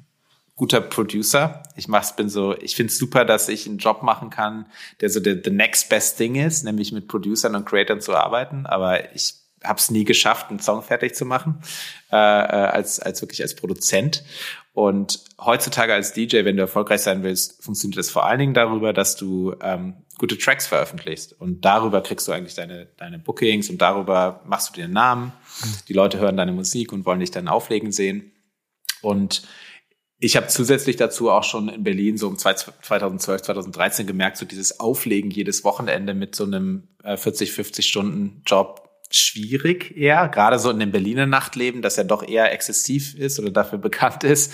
Da legt man dann auch eher so um 5 Uhr morgens auf, anstatt um 11 mhm. Uhr abends. Ähm, und äh, habe dann in LA tatsächlich, glaube ich, so vielleicht drei, vier Gigs gespielt, so wenn Freunde da waren, die da aufgelegt haben oder hier und da mal. Ähm, aber die LA, LA Club-Szene ist auch wirklich eine andere äh, als, als Su super ja, Thema. Wie ist die denn? Ja, Nimm uns genau. da mal kurz mit. Wie ist diese Club-Szene? Weil ich habe es in New York so erlebt, die gibt's wahnsinnig viel Geld aus. Ähm, es sind sehr, sehr, es sind meistens große Clubs, die also wirklich dann die, die, die, die, ähm, die großen, die größeren Acts auch anziehen. Also es ist selten, dass du so diese intime Atmosphäre hast. Oder dann Clubs, die halt nur dafür berühmt sind, dass sie ein Soundsystem haben. Aber es ist immer so, es geht immer sehr schnell, sehr ins Geld, sehr in VIP, ähm, sehr reguliert. Wie, wie hast du das erlebt? Ich glaube, der erste Gig, den ich ge gespielt habe, äh, also einer der letzten vier, äh, das war auch so der größte, da waren ähm, äh, ein Freund von mir, Simon, der, der macht einen, einen, einen House-DJ namens And Him zusammen mit Tobi, tatsächlich aus Köln ursprünglich. Ähm, und die haben da gespielt, die haben einen relativ großen Namen und ich habe das Warm-up für die machen dürfen in so einem respektablen Club, wie du sagst. Ein gutes Soundsystem, das heißt Sound, der Laden in Hollywood. Ähm, und war auch super voll, war echt cool. Ähm, aber ich war so irritiert als DJ, dass du halt so also das kennt man aus Berlin wirklich gar nicht so, wirklich so, so erstens so VIP-Tische überall so um dich rum hast, wo so Leute dann so Nebukadnezar-Flaschen an Shampoos bestellen. Also die sind Und diese, die so groß sind wie ein Kleinkind, ne, so irgendwie. Ge genau, ich glaube, da, ich glaub, da gibt es sogar noch andere Klassifizierungen von, okay. aber die Namen kriege ich jetzt nicht mehr hin. Ähm, und dann halt so ganz viele so sehr leicht bekleidete äh, Damen, äh, so rumtanzen, die halt so die Drinks servieren, äh, was man jetzt aus dem Berliner Nachtleben auf jeden Fall nicht so ähm, äh, kannte. Kulturschock für dich. Und das ist ja schon Kulturschock. Und das ist, glaube ich, so das, das, das schon ein großer Unterschied, weil es geht halt auch da auch selbst in einem wirklich reputablen Hausmusikclub in LA viel um gesehen, gesehen werden, um, um Geld, um, um auch sich zeigen. Es gibt auf jeden Fall eine super aktive Underground-Szene, äh, auch in LA, die eher so, sage ich mal, below the radar stattfindet. Viele illegale Partys, viele Warehouse-Partys. Ähm, da passieren super viele spannende Dinge. Meine Perspektive war immer so ein bisschen, dass die ganz stark versuchen, Dinge zu machen wie in Berlin. Also, aber nicht ganz so authentisch wie in Berlin, weil man dann doch irgendwie äh, mit dem irgendwie doch so ein Dixie-Klo draußen vor der Tür stehen hat und so halt so, so ein bisschen nicht ganz äh, gepasst. Aber da passiert schon, da passiert schon viel, viel, viel Spannendes. Und ähm, äh, in den ersten Jahren war ich da auch öfter mal, mir das, mir das, mir das anzuschauen. Also ich muss vielleicht auch nochmal zurückrudern. Ich habe natürlich eigentlich überhaupt keine Ahnung äh, von der von der Clubszene hier, weil ich halt hierher kam und dann bald Papa wurde und dann nochmal und dann bist du bis so was Clubs angeht, sagen wir mal auf der mm, eher auf so der, ich gehe so von ähm, 6 Uhr bis 8 Uhr abends mal weg. Ähm, eher so äh, Bier und da, genau. Und da haben die Clubs halt leider äh, noch nicht so ihre ihre biggest hours. Deswegen, ähm, ich glaube auch, dass hier in New York tatsächlich Warehouse-mäßig äh, alles ohne mich passiert ist und ich das gar nicht so richtig mitgekriegt habe. Aber was ich super spannend fand, war, dass du gerade gesagt hast, eigentlich wollen die in der LA sein wie Berlin. Äh, was ist denn, ähm, wie hat sich denn deiner Meinung nach die Berliner Szene inzwischen verändert? Also du hast, du siehst es ja jetzt mit ein bisschen Abstand. Ja, ich muss auch ehrlich zugeben, dass ich äh, da auch nicht ganz so mehr drin bin, so ähm, in, in, der, in der Szene, weil ich auch einfach relativ langweilig früh ins Bett äh, gehe. Das ist auch so ein LA-Phänomen. Das ist halt steht, Chef. Ja, Chef und in LA ist es echt so, da, da, da stehst du so früh auf und gehst einfach früh pennen. Das ist so die Stadt ähm, vom Rhythmus her, so mit der Sonne, äh, wenn man es mal ein bisschen romantisieren will. Ähm, das heißt, ich habe jetzt auch nicht den besten Blick auf die Berliner Clubszene. Ich glaube, die Pandemie hat der Berliner Clubszene auf jeden Fall nicht gut getan. Äh, das ist ja echt klar. Ne? Viele, viele Clubs, die irgendwie Schwierigkeiten haben, strugglen. Ähm, und ich glaube, dieser, dieser, was ich ganz interessant war, so dieser, dieser Appeal den ich immer an Berlin so stark gesehen habe, nämlich diese, die Stadt, die sich so frei angefühlt hat. Das war wirklich so, als ich aus London 2005 nach Berlin gezogen bin. Erstmal war es super günstig, hier zu wohnen. Das können wir jetzt auch alle romantisieren. Aber es war auch wirklich so frei. Es gab noch irgendwie viele freie Flächen. Du konntest irgendwie viel machen. Man konnte Partys organisieren in irgendwelchen Räumen, weil man irgendwie einfach mit dem Besitzer gequatscht hat und dem ein bisschen Cash gegeben hat. Und es war einfach so offen und, und frei. Und mittlerweile ist Berlin, war sicherlich in den letzten zehn Jahren eine der schnellst wachsenden Städte äh, Europas. Und es ist enger, es ist weniger frei, es gibt mehr Konflikte zwischen Anwohnern und Clubs. Und ähm, ist, glaube ich, echt ein Problem so für die Stadt, weil dieser dieser, dieser, dieser Anziehung, äh, die die Stadt über die Kultur auch hat, ähm, wenn das wegfällt, dann hast du auch irgendwie eine normale Stadt, so, die nicht wirklich so viel bietet wie vielleicht andere Städte in Sachen Natur, äh, Naherholung, Wetter, berüchtigte Berliner Winter.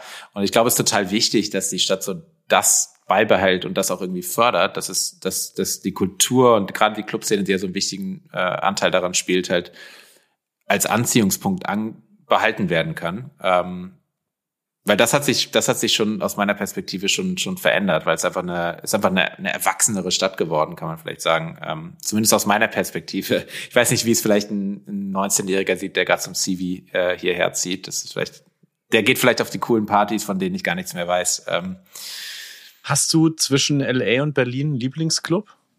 Ich würde gar nicht so sagen, dass ich so einen Lieblingsclub habe. Ich glaube ich, eher so Lieblingsorte, vielleicht so in der, in, in den Städten. Ähm, das sind dann meistens so Orte, die ich vielleicht auch verbinde mit irgendwie Freunden, weil man da irgendwie, es kann auch manchmal, es gibt zum Beispiel in Kreuzberg so ein türkisches Restaurant, das gibt schon seit seit ich in Berlin wohne, ich glaube, es gibt schon seit 30 Jahren. Es ist nicht super gutes Essen, äh, muss ich sagen. Es ist auch nicht super billig.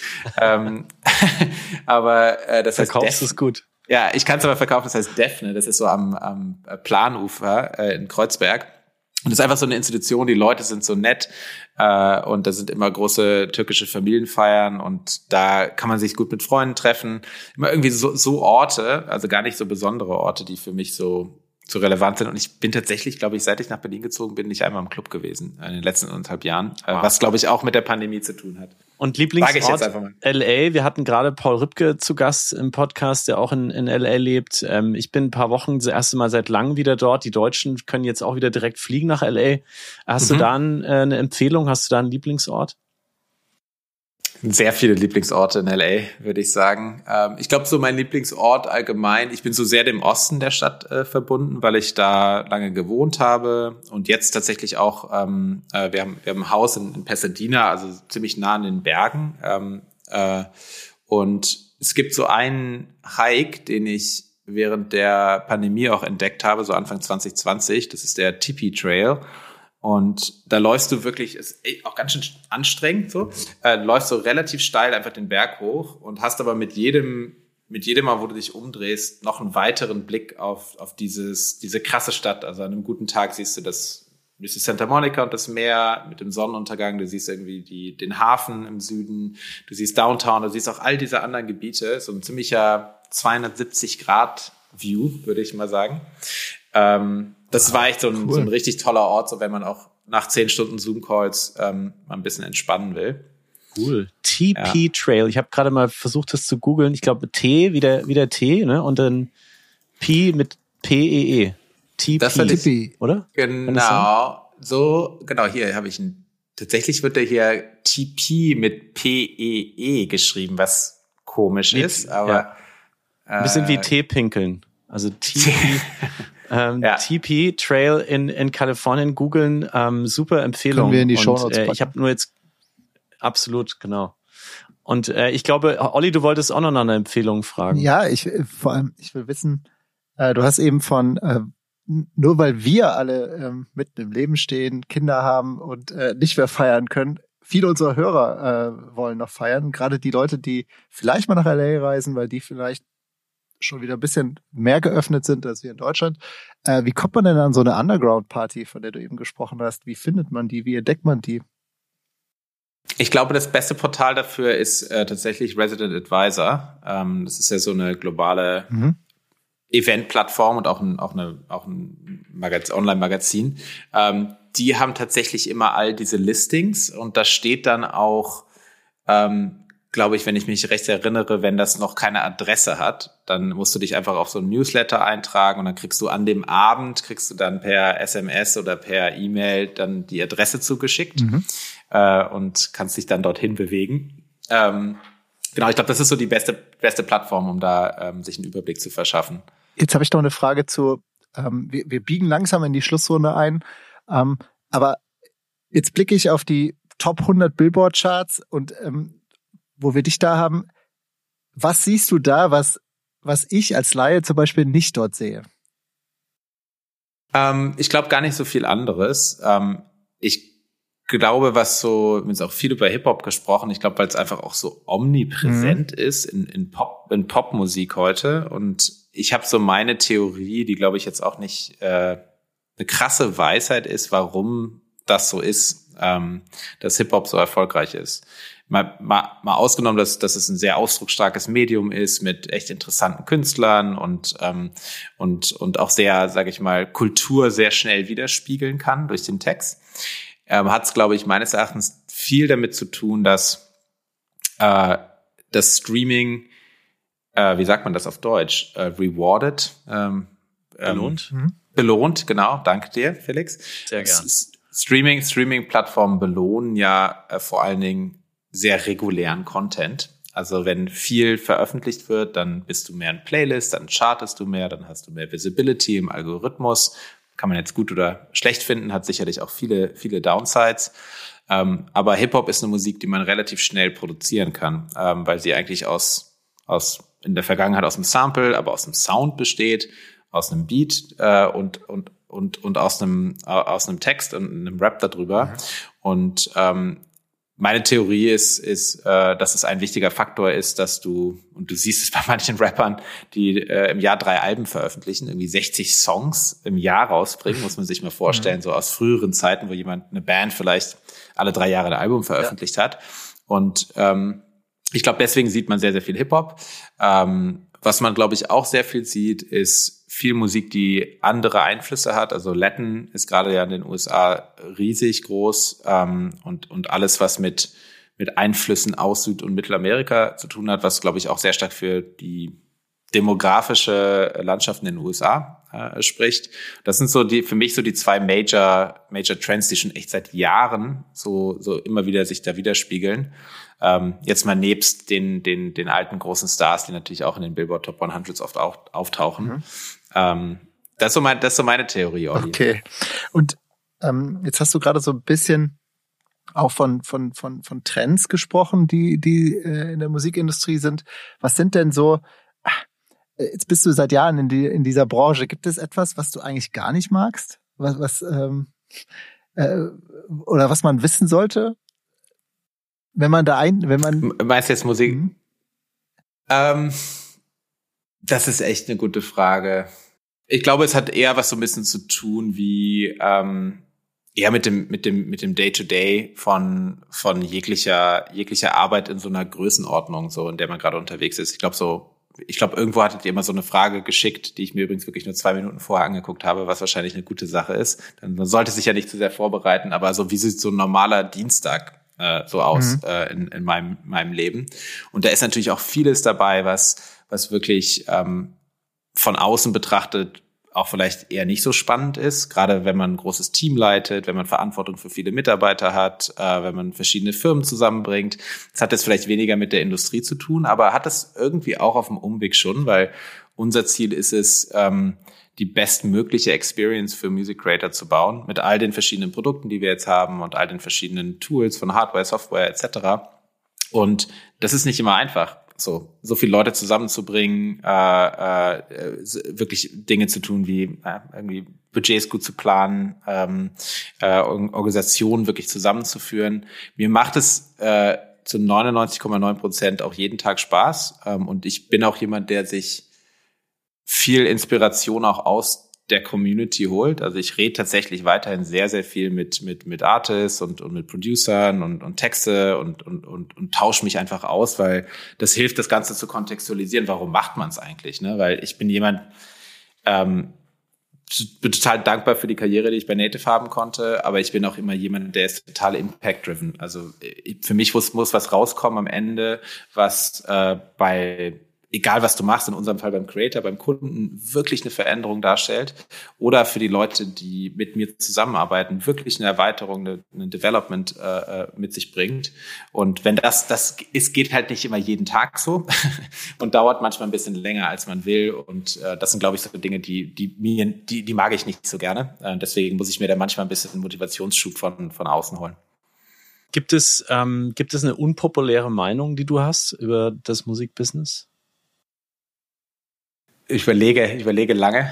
Ähm, ich glaube, dass die Meinung nicht wirklich unpopulär ist, aber dass es, ähm, dass der Value, den Künstler erzeugen, auf jeden Fall in keinem Verhältnis zu dem steht, was sie damit verdienen.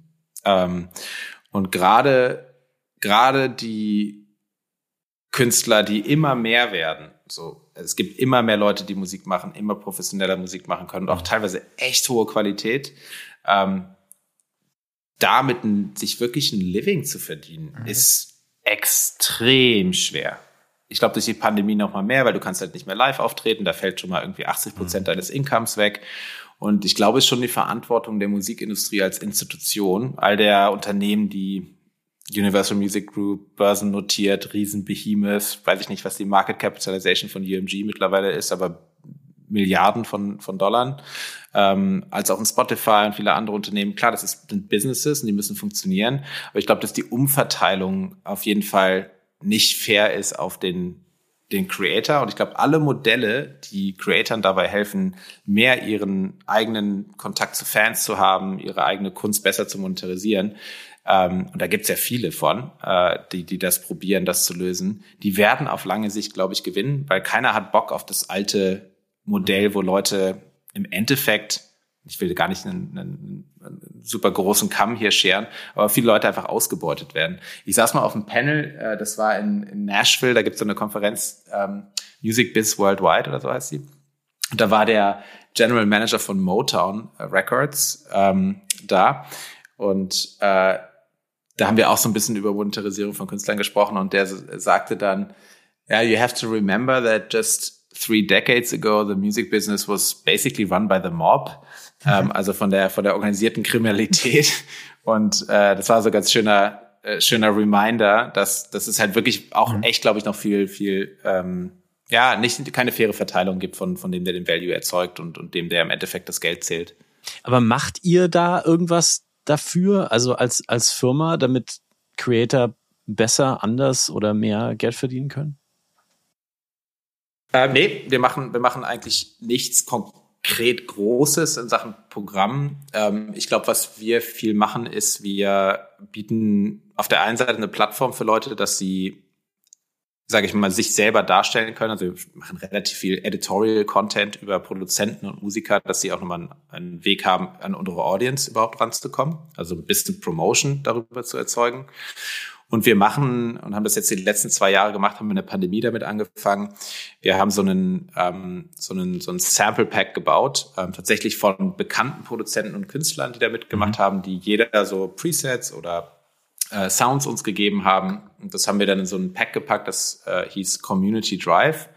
Und äh, all die Erlöse von diesem Pack, da konnte man dann so viel bezahlen, wie man wollte oder auch gar nichts. Die ähm, haben wir dann mit Institutionen äh, gespendet, die sich wirklich dafür einsetzen, äh, Künstler zu supporten und Communities zu supporten. Und das war ziemlich erfolgreich. Ich glaube, im ersten Jahr haben wir irgendwie 150.000 Euro äh, äh, oder Dollar geraced und äh, machen das jetzt seitdem jedes Jahr. Ähm, aber wir haben jetzt, wir sehen es, würde ich mal sagen, noch nicht in unseren Möglichkeiten, ähm, Künstlern wirklich bei der Monetarisierung zu, zu helfen. Das machen andere besser auch als wir. Mhm. Ähm, was ich mir zum Beispiel aber eher vorstellen könnte, ist, dass wenn du in der Kreation deines Songs bist, äh, das was du wahrscheinlich tun willst, ist diese Musik mit anderen zu teilen, dass man sich äh, mit mit Distributionspartnern anschließt, die schon ein faires Modell haben äh, und diese ein bisschen mehr an das Produkt, was man selber hat, auch zu integrieren, so dass du als als Produzent direkt aus deinem Bedroom, wenn du was fertig hast, das auch direkt hochladen kannst zu einer Plattform, ohne den Umweg zu gehen über ein Label, nochmal hier Punkte abzugeben auf dem Weg dahin. Äh, denn, denn die Spotify-Zahlen wurden ja gerade veröffentlicht. Es gibt wahnsinnig viel Geld, was Spotify jedes Jahr auszahlt. Ich glaube, fünf Milliarden äh, ausgezahlt letztes Jahr. Nur die meiste Kohle geht eben an Labels, an Distributoren, an Rechteinhaber und nicht an die Künstler. Und ich glaube, der direkte Weg zu deinem Vertrieb ist schon mal ein Schritt, wo du den Middleman schon mal, schon mal ausschneidest. Und den mehr zu integrieren bei uns, das, das könnte ich mir vorstellen. Und hast du da einen Tipp für alle, die zuhören? Also wo könnte man, wo würdest du sagen, sollte man Musik kaufen oder hören, um genau das zu erreichen? Ähm, ich glaube, es gibt, äh, ich glaube, bei den Streaming-Plattformen kannst du gar nicht so einen großen Unterschied machen, wo du jetzt hörst, weil im Endeffekt zahlen manche ein bisschen besser als andere. Ich glaube, Apple Music zahlt mittlerweile am besten, was jetzt so den, den Streaming-Split anbelangt. Mhm. Ähm, aber ähm, was jetzt deine Distribution anbelangt, gibt es viele, viele Wege für dich als Künstler direkt das hochzuladen. Also du kannst auch mit Soundcloud anfangen, das heißt auch gar nichts. Äh, es gibt TuneCore, es gibt DistroKit, es sind viele, viele Plattformen, wo du deine Musik erstmal hochladen kannst. Und der Trend geht ja sowieso dahin, dass die die Labels, die sich ja auch nicht mehr nur Labels nennen wollen, sondern eher die Services von einem Label anbieten für dich als Künstler. Weil die Labels spielen natürlich eine krasse Rolle in der Vermarktung von einem Künstler. Ähm, aber die eher sagen, pass auf, Felix, du hast jetzt hier ein geiles Trompetenstück äh, gespielt. Ähm, und nicht wie früher. Also, gebe ich dir jetzt irgendwie 100.000 Euro und pack dich mhm. in einen Knebelvertrag, sondern wir machen eher einen wirklich partnerschaftlichen Vertrag, wo ich dir meine Ressourcen anbiete. Du kannst hier ja. habe ich einen super Typ, der macht dein digitales Marketing, der macht dein Social Media. Äh, die andere Person kümmert sich vielleicht darum, dass du geile Trompeten-Features hast auf dem neuen Anderson Pack Album. Da musst du dann aber echt performen, Felix, wenn du dann im Studio bist. Klingt gut, klingt gut. Und, und, und dann rechnen wir das fairer ab, ne? Äh, und wir teilen uns wirklich und du zahlst uns den Anteil, der für wichtig ist. Du, du hast also ein modulareres System an Services, die du als Künstler nutzen äh, kannst. Ähm, das ist, glaube ich, da, wo es auch hingeht. Das braucht auf der anderen Seite natürlich auch Künstler, die von ihrer Fähigkeit überzeugt sind und glauben, mhm. ich, ich kann das machen, weil, ne? weil du bist ja dein eigenes Business so im Endeffekt. Ganz grundsätzlich sagst du so mehr Macht im Einzelnen, so dass also diese Institutionen, die früher die ganze Kohle behalten haben, eigentlich mehr zu Dienstleistern für den Künstler werden als als umgekehrt. Das ist ja schon mal eigentlich eine, eine positive ähm, Message, die du da schickst. Ich glaube, Olli hatte aber noch eine Frage, bevor wir bevor wir uns, ähm, wie du sagst, den, den, du hast, glaube ich, gesagt, es ist kein Sprint, sondern Marathon. So ist dieser Podcast auch. Aber bevor wir die Ziellinie reißen, Olli. Noch eine äh, deutlich leichtere Frage, als du, als du sie immer stellst, Felix. Konstantin, du hast, du hast so viele Leute getroffen im äh, Musiker, Creator, äh, so wie du sie nennst, im Laufe deiner Karriere. Ähm, welchen Creator, Musiker würdest du gerne mal treffen, den du bislang noch nicht getroffen hast und warum? Ähm, kann ich relativ schnell beantworten. Äh, es gibt äh, eine Person, die ich in LA nie getroffen habe, was mich auch ein bisschen irrt, weil er so ein, meines Erachtens ein ziemlich, ja, zumindest multiple Jahrzehnte Künstler ist und das ist Tyler, the Creator. Oh, ich liebe ihn, ähm, ja. Den, den habe ich irgendwie, obwohl man immer so one degree of separation away irgendwie nie geschafft, ihn zu treffen. Und das, was ich so faszinierend an Tyler finde, ist, dass er der ist mir gestern hat mir das jemand nochmal bestätigt, wirklich hundertprozentig seine ganzen Album selber produziert. Ähm, was echt einfach, einfach gibt's fast gar nicht, ne? dass jemand rappt, singt, produziert, plus Fashion Line und was auch immer man noch macht. Aber ja, Tyler wäre so eine Person, ähm, müssen wir überlegen, gibt es sicherlich auch nochmal so aus der, aus dem Kanon von ein bisschen ältere Musik, äh, müsste ich mal drüber nachdenken, wie mir da noch so einfallen würde. Aber Tyler ist so, glaube ich, in Reichweite und würde ich gerne mal treffen. Wahnsinn. Mal schauen, was wir da machen können. Wir würden natürlich Zed wahnsinnig gerne treffen. Ähm, und diese Berlin-Los Angeles Connection ist ja auch super stark. Also ähm, ich finde, Con, du bist jetzt quasi das Aushängeschild, aber die zwei Städte, Berlin, Los Angeles, sind, glaube ich, Partnerstädte. Es gibt da eine eigene Plattform für und vielleicht können wir das ja gemeinsam hier noch ein bisschen, ähm, noch ein bisschen weiter treiben und du, du kannst uns äh, vielleicht noch mehr Zugang geben zum, zur, zu den Deutschen, die in LA wirklich jetzt die, ähm, die da das Business, das Business ausmachen. Gibt es denn äh, was, was du sehr vermisst jetzt, wo du in Berlin bist, an, äh, an den USA? Äh, müsstest, müsstest du mal meine Frau fragen. Äh, die, die vermisst es, glaube ich, noch mehr. Ähm, ja, ich, ich vermisse, glaube ich, schon so ähm, tatsächlich so das Banalste, das, das Wetter, gerade im Berliner Winter, ist, ähm, ist einfach echt unschlagbar. Ähm, gibt auch zwei Monate in LA, so ein bisschen wie New York der Sommer scheiße ist. Ist in LA, glaube ich, so September, Oktober nicht so beliebt, Fire Season, super heiß. Mhm. Ähm, aber ansonsten ist es doch ein ziemlich geiles, geiles Klima, das man schon vermisst. Ich habe Surfen angefangen in LA. Ähm, war, glaube ich, so auf dem, irgendwo zwischen so cool. super schlecht und ganz okay. Äh, und konnte zumindest jedes Mal stehen auf meinem Board und das äh, vermisse ich auch sehr stark. Und ähm, ich, ich glaube tatsächlich auch so ein bisschen den Spirit der sehr eher einer positiven Energie äh, äh der Stadt, äh, die sie hat. Ich glaube, Berlin ist jetzt auch wirklich ein schlechtes schlechte Zeit für ein wirkliches Beispiel in der Pandemie, weil du halt wirklich hier anderthalb Jahre viel zu hattest. Ähm, aber die die Positive Energy äh, in, in LA, die und überhaupt der Innovationsspirit, der so ist äh, in LA, also wo jeder irgendwie ein neues Projekt in Sachen Web 3, NFTs äh, oder wo auch immer hat. Das ist einfach, da passiert einfach viel. Und ich glaube, dieser kalifornische Spirit von Innovation, ähm, auch wenn mehr Leute wegziehen aus dem Staat, ist immer noch etwas, was einfach da ist. Ähm, und äh, vermisse ich, vermisse ich auf jeden Fall schon. Jetzt muss ich, jetzt muss ich leider noch mal fragen, weil ähm, ich bin ja auch äh, Surfer by Heart, äh, das seit äh, über 20 Jahren. Ähm, wo warst du? Was sind, waren so deine Lieblingsstrände in LA zum Surfen? Ah, seit 20 Jahren Surfer? Ja, schon Ewigkeiten, länger sogar. Ich wollte mich nicht so alt machen. Wenn du mich nämlich danach Dann kannst du mir auf jeden Fall noch einiges beibringen, bestimmt. Ähm, ich bin tatsächlich so ein bisschen unterschiedlich. Ich war äh, eine längere Zeit in Culver City gewohnt. Ähm, und das ist ja eine relativ nah am Meer. Da habe ich wirklich dann das auch ernst genommen und bin drei, viermal die Woche gegangen, weil es so schnell war nach der Arbeit. Ja. Ähm, und da bin ich immer nach El Porto gegangen. Das ist so, kennst du, so südlich von ja. LAX. Ähm, genau, ziemlicher Pro-Ort, aber wenn man ein bisschen zur Seite geht, kann man auch als Anfänger surfen. Ähm, dann war ich tatsächlich auf Beach Break, so im Norden Santa Monica's. Ja. Ähm, äh, äh, genau, ich weiß gar nicht, wie die Beach, also bei Will Rogers ungefähr. Ähm, und Schön. das waren eigentlich so die Hauptstrände, zu denen, zu denen ich mal gegangen bin. Uh, Con, du hast jetzt, uh, wir haben über diese schlimme Zeit der Pandemie uh, und jetzt ist ja die Welt nicht gerade einfacher geworden, ähm, gar nicht so viel geredet, aber ich will es vielleicht mal versuchen, so abzuschließen wir kommen jetzt aus zwei wahnsinnigen Jahren für deine Industrie, in denen so viel zugemacht hat, so viel abgesagt wurde, so viele Menschen, auch denen wahrscheinlich die Industrie den Beruf verlassen mussten, weil sie gar keine andere Chance hatten. Worauf äh, freust du dich denn jetzt am meisten? Jetzt, wo es so langsam wieder losgeht, in den USA schon ein bisschen länger, aber es dauert auch hier. Man merkt auch, die Leute, es war zwar was zumachen ist leicht, was wieder aufmachen ist sehr viel schwerer. Ja. worauf freust du dich denn so am meisten, wenn du so an die Festivals, die Events, die Konzerte, alles so das denkst, was jetzt eigentlich deinen Alltag vor der Pandemie ausgemacht hat? Ähm, ich freue mich auf jeden Fall auf Live-Musik. Äh, ähm, ich habe wirklich es auch in Berlin nicht geschafft, irgendwie viel zu sehen, selbst als es mal ein bisschen offener war. Letztens wollte ich auf ein Konzert gehen von so einem tatsächlich einem Jazz-Pianisten. Ähm, äh, der aber auf so einem Hip-Hop-Label veröffentlicht, äh, auch aus LA, der, der Künstler. Und dann waren wir dazu sechs an der Tür und dann hatten nur zwei irgendwie einen tagesaktuellen Test und dann mussten wir wieder alle wieder gehen. Also so diese Erfahrung hat, glaube ich, ja. jeder gerade so.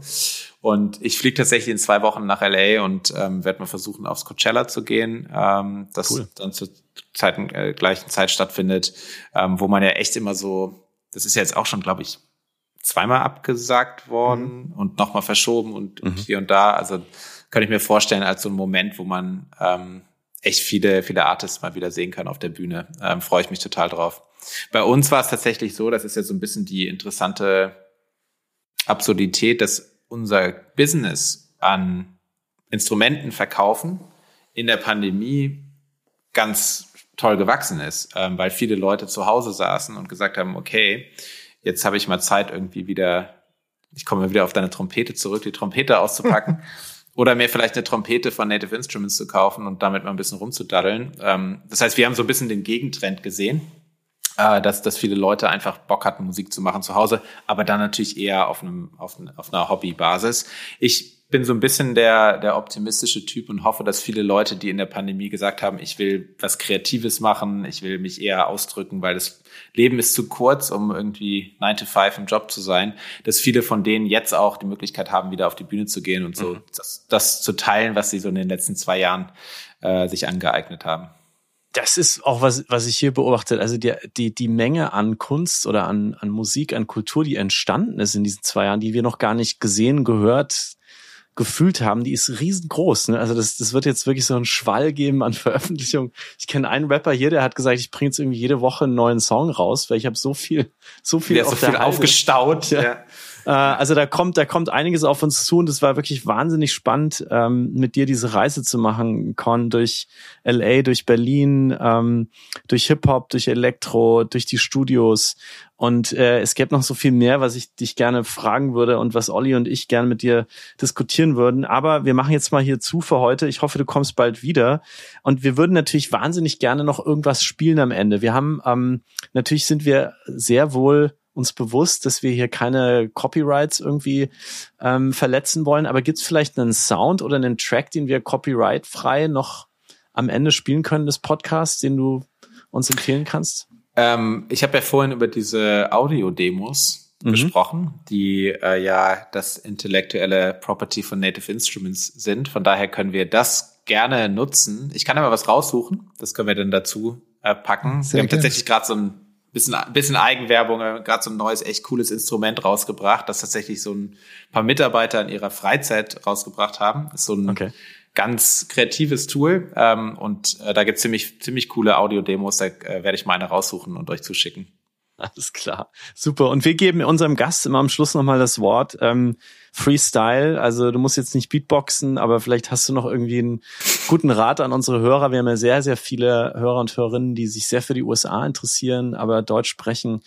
Ähm, wir haben ähm, viele Menschen, die uns zuhören, weil sie sich vorstellen können, mal in den USA zu arbeiten oder jetzt vielleicht gerade hier sind für eine gewisse Zeit. Hast du vielleicht noch einen guten Rat für die oder ein persönliches Mantra, was du aus den USA mitgebracht hast, was du noch teilen möchtest? Also deine, deine Schlussminute. Ich versuche gerade den Sound für die Beatbox äh, noch zu, zu finden. ähm, genau. ähm, persönliches Mantra nicht, aber ich kann, glaube ich, jedem empfehlen, ob es jetzt USA ist oder nicht, um ehrlich zu sein, eine Auslandserfahrung zu machen und die auch, wenn man sich die Frage stellt, soll ich das machen, macht das Sinn jetzt am jetzigen Zeitpunkt in meinem Leben? Ich habe es damals relativ plötzlich gemacht. Ich habe gar nicht so lange drüber nachgedacht.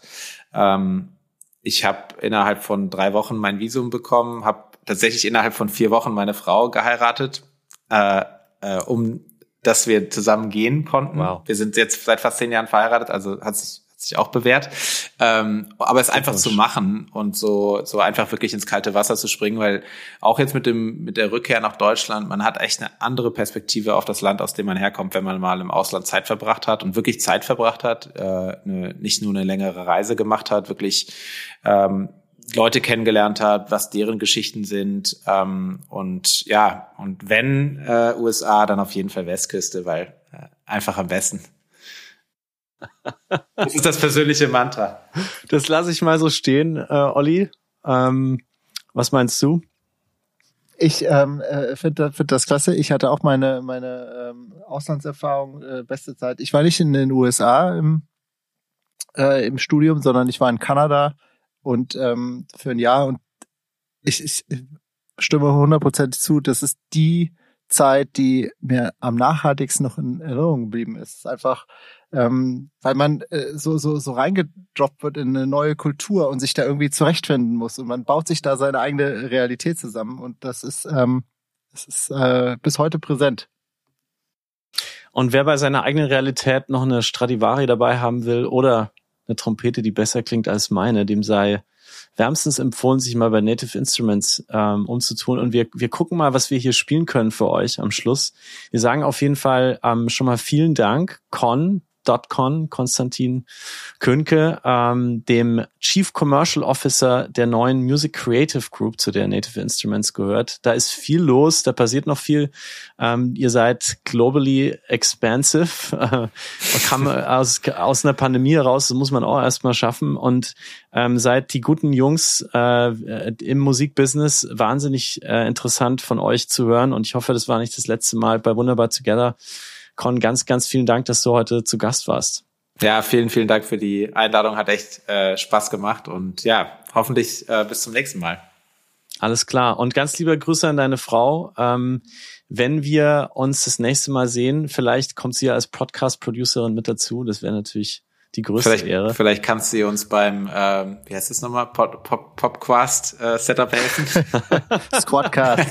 ja, falls ihr wart Podcast, vorhin nicht ja. da, äh, aber wir haben hier lange gebraucht heute, um den Podcast zum Laufen zu bringen. Con hatte viel Geduld mit uns. Deswegen machen wir jetzt zu und wünschen dir noch einen schönen Abend äh, in Berlin und von allen, die in der Westküste zuhören, einen schönen Tag und äh, macht's gut zusammen. Vielen Dank. Danke dir. Vielen Dank.